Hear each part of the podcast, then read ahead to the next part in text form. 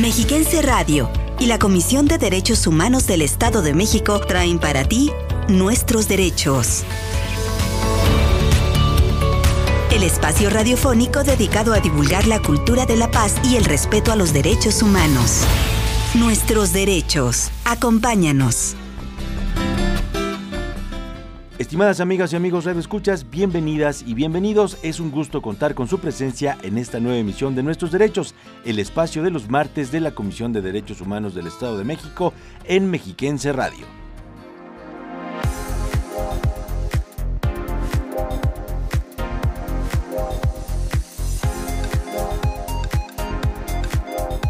Hoy iniciaremos con lo más destacado de las noticias en materia de derechos humanos en los órdenes local, nacional e internacional.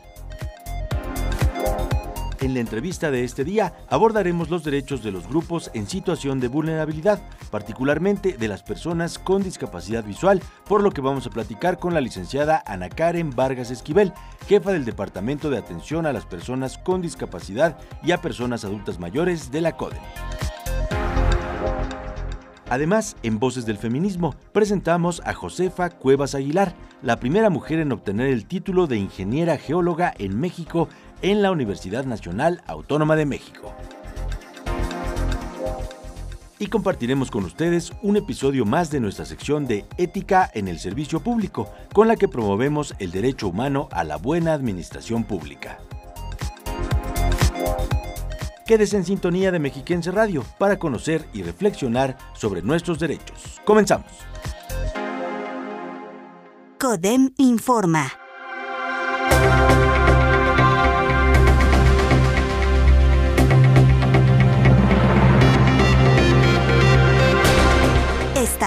La Comisión de Derechos Humanos del Estado de México participó en la mesa de trabajo para construir el primer protocolo para juzgar con perspectiva ambiental. La presidenta del organismo defensor, Mirna Araceli García Morón, y la juez del Consejo de la Judicatura del Poder Judicial Mexiquense, Edna Edith Escalante Ramírez, reconocieron el interés y la participación de representantes de instituciones, la academia y de organizaciones civiles para el logro de ese objetivo. La secretaria de Educación Pública Federal, Leticia Ramírez Amaya, asegura que para el gobierno de Andrés Manuel López Obrador es valioso el respeto a los derechos humanos como un principio fundamental de la vida, la libertad, la igualdad y la seguridad de las personas. Así lo dijo en la ceremonia reciente del 30 aniversario de la Comisión Nacional de Derechos Humanos de la Ciudad de México. Internacional. Organizaciones de derechos humanos y personas defensoras del país y el extranjero reprobaron las recientes declaraciones del presidente López Obrador en contra del Centro de Derechos Humanos Miguel Agustín Pro Juárez en el sentido de cobijar actos contra los derechos humanos en sexenios anteriores. Aseguran que han señalado, visibilizado y aportado pruebas en casos paradigmáticos como el de los campesinos ecologistas, las mujeres de Atenco y Jacinta Francisco Marcial. Además, que en su momento denunciaron la militarización y la violencia propiciada por la guerra contra el narcotráfico durante el sexenio de Felipe Calderón y durante la administración de Enrique Peña Nieto documentaron la masacre de Tlatlaya y representaron a las familias de Ayotzinapa Guerrero.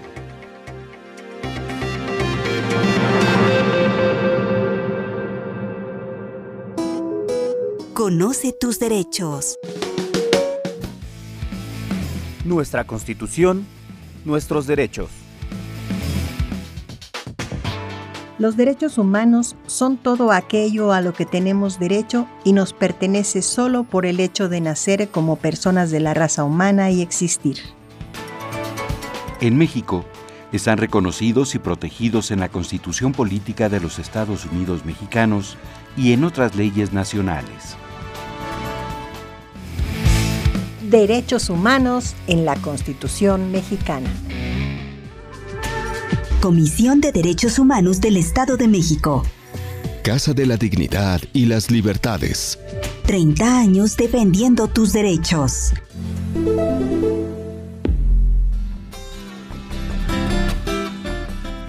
A continuación, en Voces del Feminismo, presentamos a Josefa Cuevas Aguilar. Ella fue la primera mujer en México en titularse como ingeniera geóloga en la UNAM. todo un logro para su tiempo. Vamos a conocerla. La causa de la mujer sigue vigente. El feminismo también tiene una propuesta. Porque los conflictos que afligen a las mujeres. Las causas feministas son colectivas. Voces del feminismo.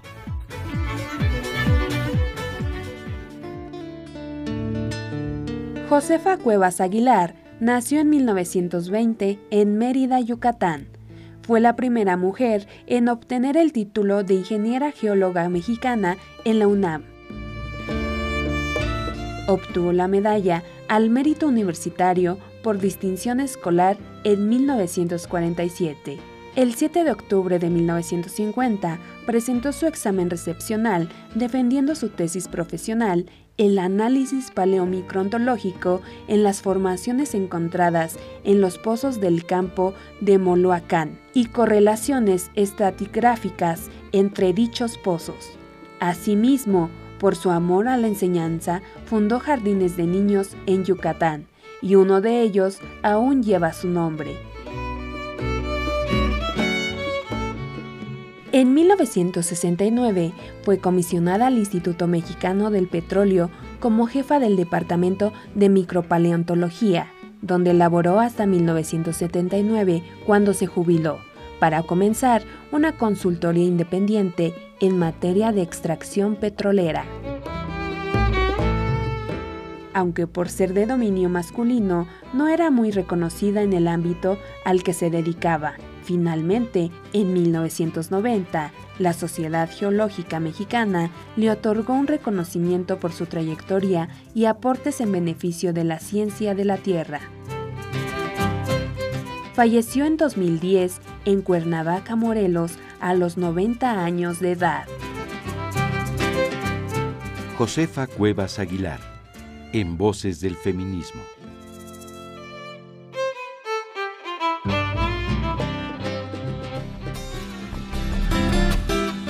Muchas gracias por continuar aquí en Nuestros Derechos. Ahora les invito a escuchar el material que preparamos acerca de los derechos de las personas integrantes en grupos en situación de vulnerabilidad.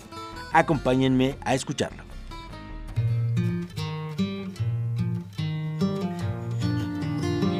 Las personas con discapacidad forman parte de los grupos en situación de vulnerabilidad. Tienen derecho a una vida plena y digna y se les debe garantizar la igualdad de oportunidades mediante la eliminación de todas las barreras físicas, sociales o culturales que las excluyan de su plena participación en la sociedad. Asimismo, como cualquier otra, las personas con discapacidad tienen derecho a un nivel de vida adecuado que incluya alimentación sana, agua potable, ropa y vivienda digna, así como una protección social efectiva incluyendo la reducción de la pobreza y el acceso a los programas de vivienda pública y un trabajo digno. El artículo 10 de la Convención sobre los Derechos de las Personas con Discapacidad dice que los Estados parte prohibirán toda discriminación por motivos de discapacidad y garantizarán a todas las personas protección legal igual y efectiva contra la discriminación por cualquier motivo. Para saber más de este tema, acompáñanos a escuchar la entrevista de hoy, aquí, en Nuestros Derechos.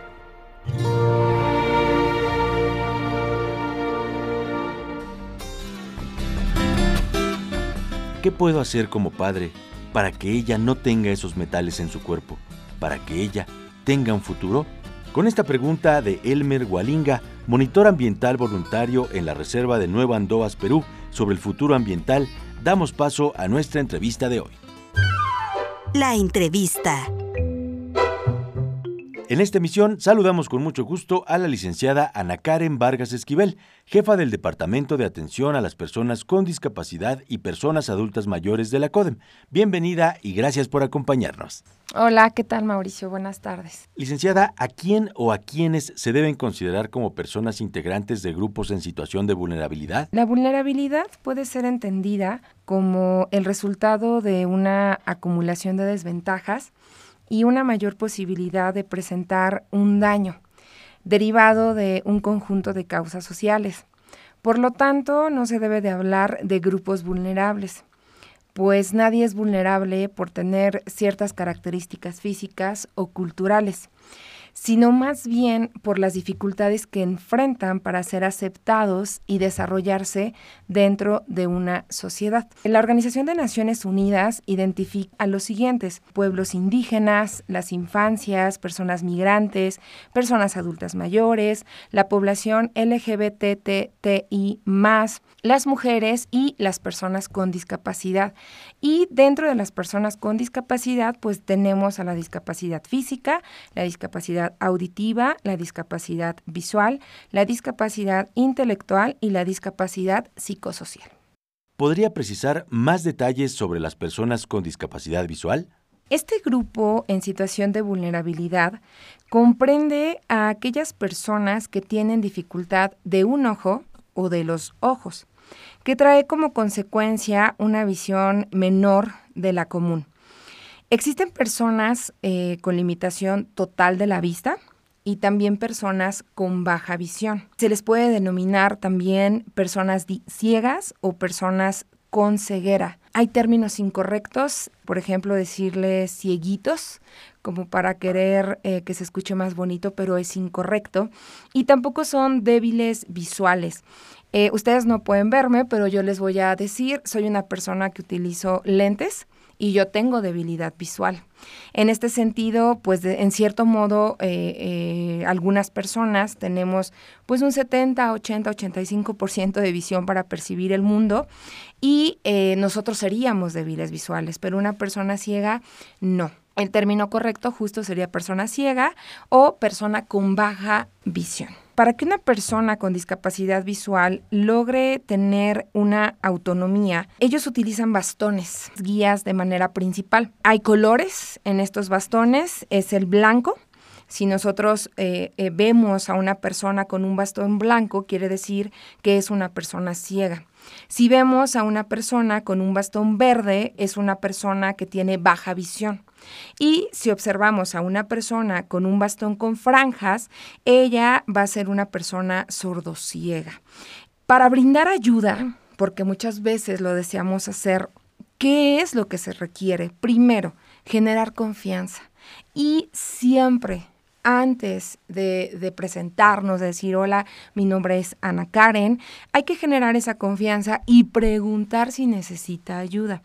En caso de requerir esta ayuda, a la persona le vamos a colocar su mano en nuestro hombro. ¿Para qué? Nosotros vamos a ser su guía. En dado caso de que exista una negativa con la ayuda, pues no hay que molestarnos. Porque pasa que, que, ay, pues a ver qué otro día te brindo ayuda. No, no, no. A veces lo van a requerir, a veces no. Y si es un no, no hay por qué eh, molestarnos. ¿Por qué es importante destacar los derechos de este grupo? Y si nos habla, por favor, de la importancia del sistema braille. Es importante visibilizar los derechos de las personas con discapacidad visual para que tengan acceso a los mismos derechos y oportunidades que cualquier persona.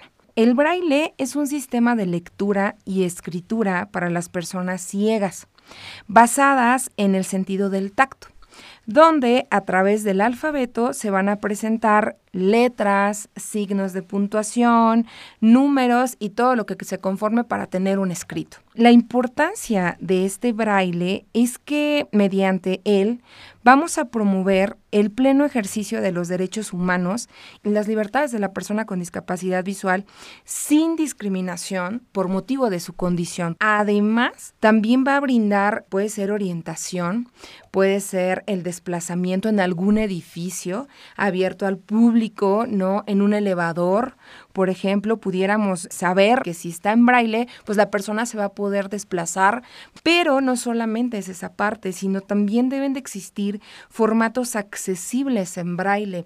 Debe haber libros, debe de haber material didáctico en las escuelas y cualquier información pública debe de ser actualizada y debe de ser precisa en braille.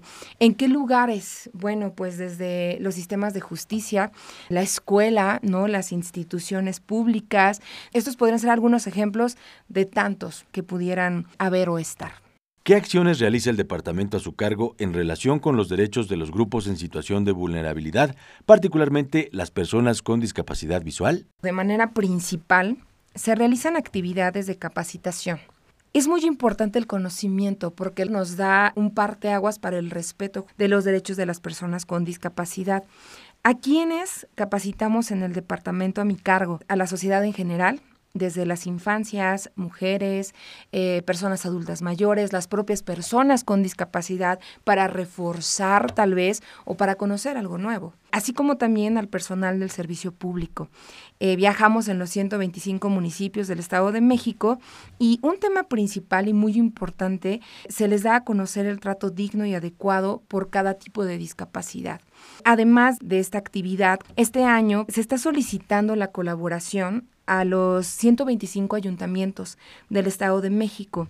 ¿Cuál es el fin de solicitar este, esta colaboración, este trabajo coordinado entre los ayuntamientos y la comisión?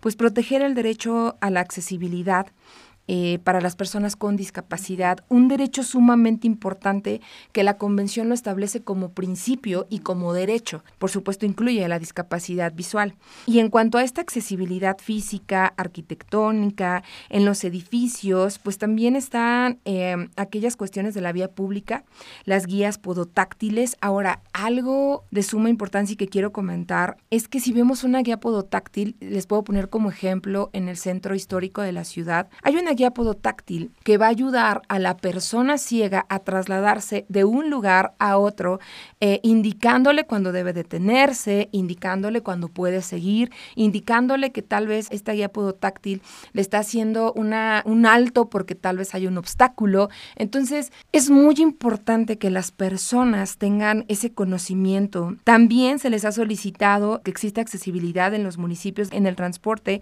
las tecnologías, las páginas web de las instituciones, de los ayuntamientos, qué tan accesibles son, entre otras cuestiones que pudiéramos mencionar. Y bueno, ¿Por qué se le solicita esto? Pues para eliminar aquellas barreras, aquellos obstáculos que hacen que este grupo prioritario pues no se pueda desarrollar de manera autónoma. Amigas y amigos Radio Escuchas, hacemos una pausa y enseguida regresamos a nuestra entrevista de hoy. Nuestro objetivo, tus derechos. Nuestra tarea, atenderte. La dignidad no tiene precio. Recuerda, todos nuestros servicios son gratuitos. Comisión de Derechos Humanos del Estado de México. Seguimos platicando con la licenciada Ana Karen Vargas Esquivel, jefa del Departamento de Atención a las Personas con Discapacidad y Personas Adultas Mayores. Licenciada Ana Karen, ¿las personas integrantes de grupos en situación de vulnerabilidad ejercen sus derechos en condiciones de igualdad? Aún falta mucho recorrido. La exigencia y la garantía por parte del Estado para hacer que se cumpla, pues está ahí. La verdad es que tenemos leyes perfectibles en el Estado mexicano, en México, en el Estado de México, y viene plasmado absolutamente todo lo que requiere una persona con discapacidad, pero necesitamos que más que una, una garantía, un derecho escrito, necesitamos eh, que se materialice. Y creo que esa es la tarea a la cual este departamento y la Comisión de Derechos Humanos, a través de las actividades de concientización y darle a conocer a cada servidora y servidor público de el derecho que asume y que tienen que asumir eh, para otorgarlos y brindarlos en el lugar donde se encuentren, pues eh, debe de ser materializado para que exista el fin primero, la igualdad de oportunidades hacia las personas con discapacidad. ¿Cómo podemos contribuir al respeto de los derechos para crear sociedades más inclusivas? Los derechos humanos son exigibles. Es una característica que poseen. Por el simple hecho de ser personas, tenemos que exigirlos. Al Estado, dotarlos dentro de la propia sociedad y brindárnoslos entre nosotros mismos, porque creo también que a veces las mismas personas nos privamos de esos eh, derechos. Segundo, tomar en consideración la diversidad humana. La diversidad humana considera también a las personas con discapacidad. Y por supuesto, dentro de las personas con discapacidad están aquellas personas con discapacidad visual y debemos de tomarlas en consideración. Conocer que sus derechos los derechos de las personas con discapacidad visual son los mismos que cualquier otro ser humano. Sin embargo, es preciso decir que se tienen que respetar los espacios donde se encuentre este braille que podamos identificar y que son para ellos, ¿no? Para las personas con discapacidad visual. Siempre considerar a la persona con discapacidad como persona y no acentuar su condición, porque mayormente lo primero que vemos en una persona es su condición de discapacidad antes de reconocerle como persona. Es importante saber que antes de su condición es una persona, es un hombre, es una mujer, es una niña, es un niño. ¿Algo más que desee compartir con nuestro auditorio o que quiera agregar sobre nuestro tema de hoy? Claro que sí. El sistema braille es el medio por el cual una persona con discapacidad visual de manera primaria se va a comunicar. No es la única manera, también de comunicarse. Hay, otras, hay otros ajustes razonables que son modificaciones, adaptaciones, para que se pueda eh, comunicar una persona con discapacidad visual. Pero sería muy interesante y yo les haría esta invitación para aprender este alfabeto, este sistema braille, para que si en algún momento podemos estar frente a una persona con discapacidad, pues podamos comunicarnos con ella. Quiero cerrar con esta frase de Vero Viturro, una gran amiga eh, y una mamá de una niña con discapacidad visual, que escuché esta frase y la verdad es que me voló la cabeza y, y quiero que reflexionen con nosotras. Subestimar a las personas con discapacidad también es violento. Comuníquense al 722-236-0560. Estamos en la extensión 2245 para cualquier cuestión en materia de discapacidad y también de personas adultas mayores. Escuchamos las palabras de la licenciada Ana Karen Vargas Esquivel, titular del Departamento de Atención a Personas con Discapacidad y Personas Adultas Mayores. Hasta pronto y gracias por acompañarnos. Al contrario, Mauricio, les agradezco muchísimo y un saludo a todo el auditorio. Gracias por seguir con nosotros. Ahora les presentamos otro episodio de la sección Ética en el Servicio Público. Acompáñenme. Código de Ética.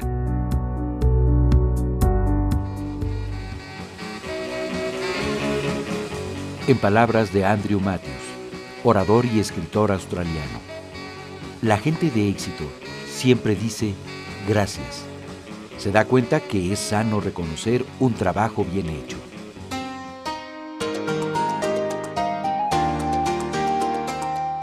Todas las sociedades buscan que sus representantes se conduzcan con altos estándares éticos, desarrollando sus funciones con dedicación y vocación.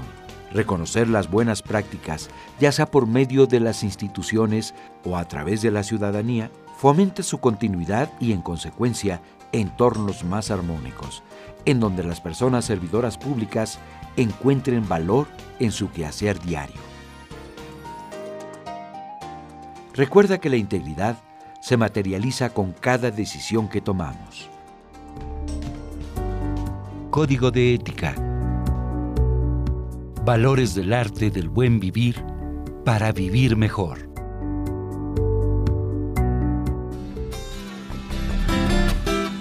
Queremos invitarles, amigas y amigos, a que nos sigan en las redes sociales más populares donde van a poder encontrar mucha información acerca de las actividades de la CODEM y también sobre este fascinante mundo de los derechos humanos. En Facebook nos pueden encontrar como Comisión de Derechos Humanos del Estado de México, en Twitter como arroba CODEM en Instagram, Derechos Humanos-Edomex.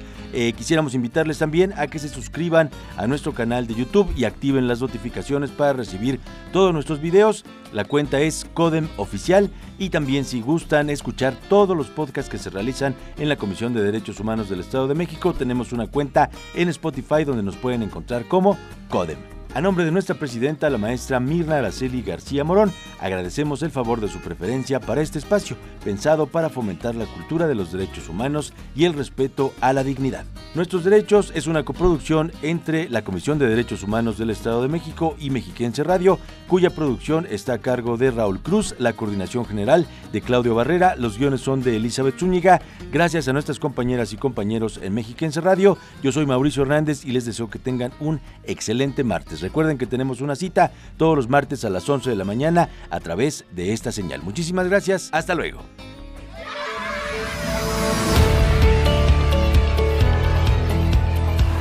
Respetar los derechos de los demás y hacer que respeten los tuyos es la forma de vivir en paz y con dignidad. Conoce tus derechos. Defiéndelos.